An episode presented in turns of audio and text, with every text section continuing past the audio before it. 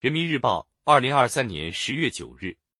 经济时评：持续完善充电基础设施体系。履历：作为典型应用场景，高速公路服务区的充电基础设施要实现从有到多、从多到优，还需多方联动，持续完善。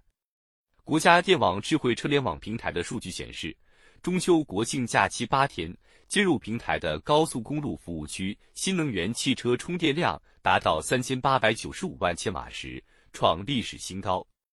当前，我国已建成世界上数量最多、辐射面积最大、服务车辆最全的充电基础设施体系。截至六月底，近九成高速公路服务区覆盖充电基础设施。与此同时，高速公路服务区充电基础设施的布局不够完善、结构不够合理、服务不够均衡、运营不够规范等问题不容忽视。广大车主驾驶新能源汽车长途出行的体验仍有较大优化空间。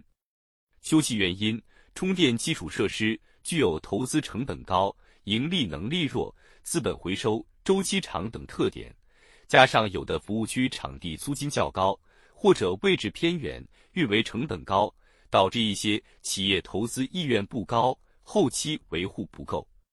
今年六月，国务院办公厅印发的《关于进一步构建高质量充电基础设施体系的指导意见》提出，拓展国家高速公路网充电基础设施覆盖广度，加密优化设施点位布局，强化关键节点充电网络连接能力。作为典型应用场景。高速公路服务区的充电基础设施要实现从有到多、从多到优，还需多方联动，持续完善，科学规划布局，优化服务体验。充电基础设施既有公共服务属性，又有商业利益诉求。为平衡好二者关系，相关部门有必要建立协同推进机制，科学规划设施点位布局。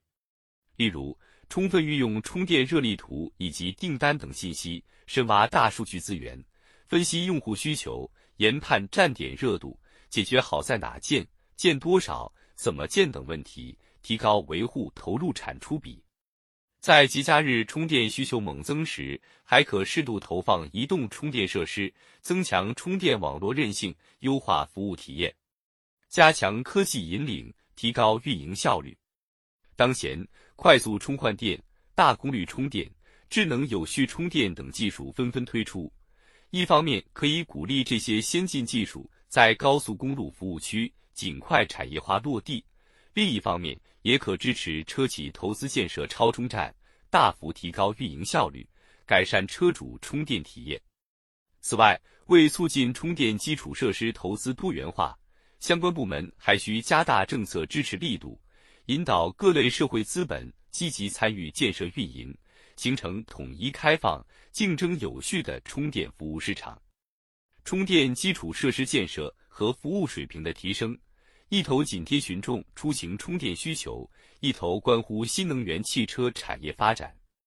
相信随着高速公路服务区充电基础设施体系的持续完善，高质量充电基础设施体系将进一步构建。从而促进新能源汽车消费潜力释放，助力推进交通运输绿色低碳转型与现代化基础设施体系建设。